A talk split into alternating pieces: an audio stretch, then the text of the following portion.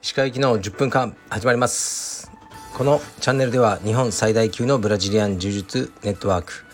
カルペディエム代表の石川行きが日々考えていることをお話しします。皆さんこんにちは。いかがお過ごしでしょうか、えー、本日は9月の12ですね。月曜日。です。東京はすごく暑いです。なんかしばらく最高気温30度近く毎日なるみたいですね。から T シャツであの過ごせる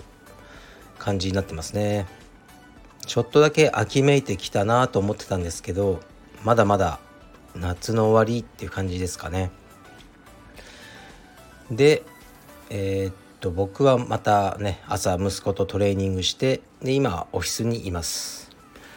今日はクロスフィットのクラスには出ないで、えー、夕方に一人で軽めのトレーニングをやろうかなと思ってますね。えー、っとそうインスタの方についにアップしました。えー、っと僕の目のクマのこうプチ整形のビフォーアフターってやつですね。でこちらはねもう PR 案件でお仕事としてやらせていただきました。で1ヶ月前にやったんですね。まぶたの中からねまあメスで切るんですよ。で脂肪を取り出してであの縫ったりはしないんですね。粘膜だからそのまま治っちゃうんですね。で1週間ぐらい、まあ、違和感はありましたかね目の中に。でも全くないですね。で1ヶ月後にまた写真を撮る。ということでこう最初から決まってたんですね。でビフォーアフターの写真っていうのをその僕が施術を受けた東京中央美容外科、えー、世田谷院ですね。池尻にあります。そちらの方が作ってくれてこうコラージュですね。ビフォーアフターでそれをこうねあのまあ、僕はこう仕事としてねインスタにこうアップするっていうところまでが仕事なんですね。でおそらくこの写真は東京中央美容外科の SNS でも使われるんじゃないかなと思いますね。かなり違いますねこのクマの感じ。本当にねこう嘘は書いてなくて別に疲れてなくても鹿さん疲れてますねってめっちゃ言われてたんですねで寝てますとかやっぱクマがひどかったんですねで睡眠とクマ目のクマってあまり関係ない気もするんですけどまあそういう風になってますよね。だからすごく言われて。で、えー、その、ね、目のその下のたるみというかクマですね。をあの取りたいなと思ってたんですけどこうなんかいろいろね出てくるんですよ。塗るクリームとかこう貼るテープとか。でもね、まあ、結論から言うと使ってもないんですけどもうあんなことやってもしょうがないと思います。だって僕もう小指の第一関節分ぐらいの脂肪を取ってもらったんですね。まああの出さないですけどそれは。その写真もありますし動画もあるんですね。結構な量の脂肪を取ったのでまああれをねこう外側からどうかするっていうのはもう無理でしょうね。から迷ったらすぐにやっちゃうのがいいのかなと思いましたね。でいくつかお問い合わせとかいただいてでもう一人は施術されて僕の投稿を見てもう一人の方も今月に施術予定あとまた考えてらっしゃる方が2人ぐらいいるみたいですけど費用はですねだいたい20万ぐらいですかね。で、ものによってはそれより増えると思っておいた方がいいでしょうね。安くはないですが、うーん、まあ僕は、まあ、やっていいんじゃないかなと思いますね。まあそれは個人のね、あの価値観によるところだと思います。まあ何か、あのね、わからなければ僕に直接 DM でも何でも聞いてください。やっぱりこういうのってホームページとか見たりいろいろネット見てももうみんないいことしか言わないじゃないですか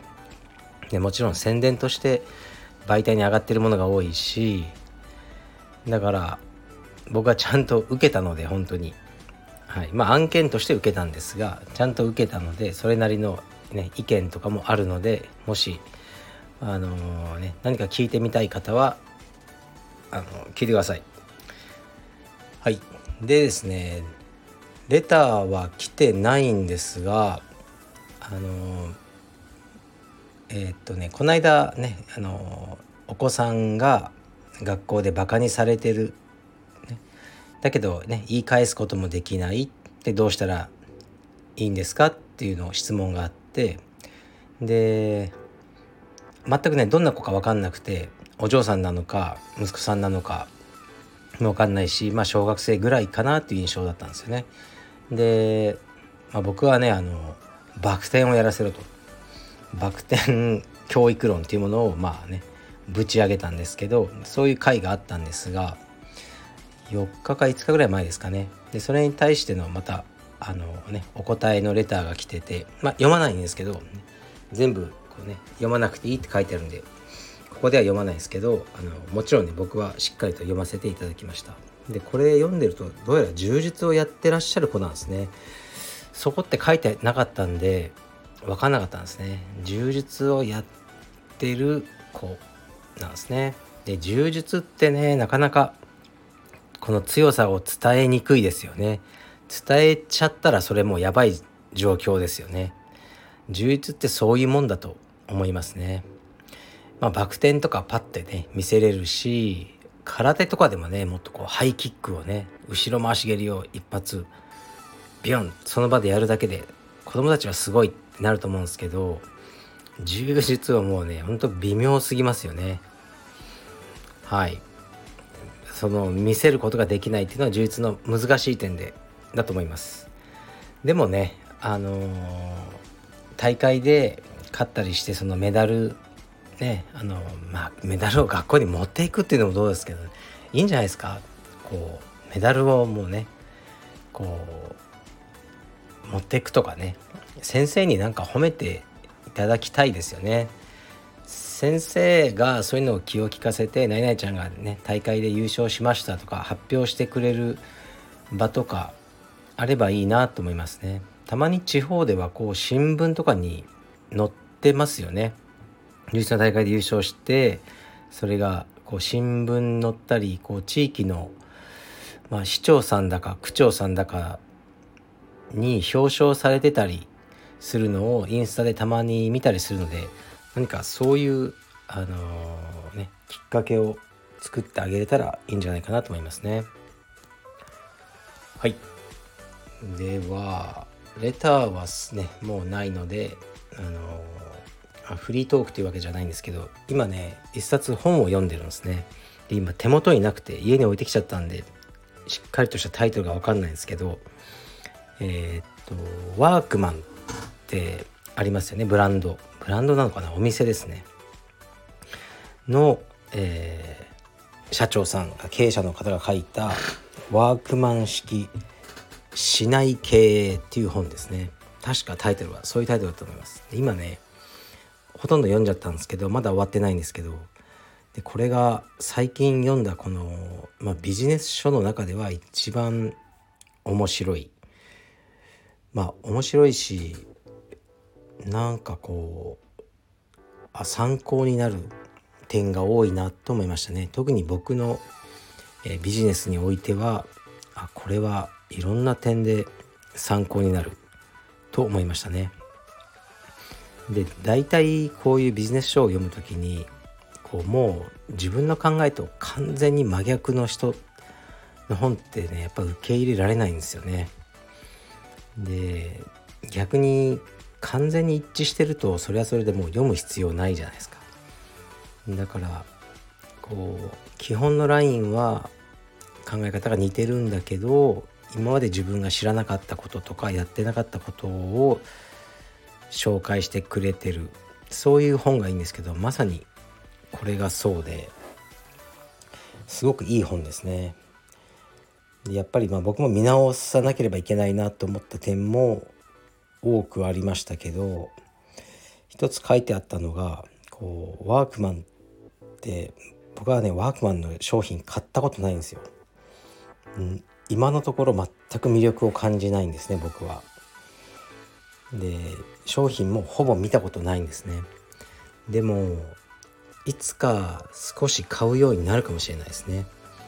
その今全く対極にある僕はそのアウトドア的な服も着ないしうーんなんかこうイメージですよ。作業服の一応店なんですね。そういうのも着ないしなんかこう安い店っていうイメージなんですね。で、まあ、もっと言うとまあダサいっていうイメージが今は持ってますね。だから全くワークマンとかをにかすらない僕はタイプのカスタマーなんですけどその僕をこう、ね、購買にあの持っていけたらすごいと思うんですねワークマンさんは。まあ上から目線で申し訳ないんですけど。でもこれからねもう交わりそうなあの予感がしてますね。はいそれぐらいすごい戦略でやってらっしゃるなと思うんですけど意外とアナログなんですね。で本当に面白いのがこう何て言うんだろうあの工場というか取引先がもちろん服とかを作ってますよね。で彼らが服を作ってるそのね卸元ってですかねが在庫の数とかをその店舗の全ての在庫の数を把握できるようにしてあるそうですそしてそちらが勝手にその在庫を見てこれが足りないなと思ったらもう生産してあの売ってくる。でそれはもう100%買い取る。そういうシステムらしいです。だから僕で言えばね僕アパレル作ってますけどあのねある会社に作ってもらってるんですけどその会社さんに僕のオンラインストアの在庫がもう見える形にしておいてで T シャツだなんだって少なくなってきたらもう勝手に作って送ってくれ。買うことは約束するから。そういうシステムらしいですね。これはねなかなかすごいしやっぱ信頼関係がないとできないことだと思いますね。あとはその社員の管理とかも社内行事を一切しないと。書いてありましたね、まあ、そんなもんは誰もやりたくないんだと。そんな暇があったら家に帰って家族とゆっくり時間を過ごしてほしいっていうふうに書いてあって。まあその点はあの僕は結構前からやってることですね。というわけでちょっとねその社長さんというか作者ののお名前も今 パッと出てこなくて申し訳ないんですけどワークマン式しない経営ですかね。まあ、まだね読み切ってないんで読み切ったらまた感想を述べようと思います。はいじゃあ失礼します。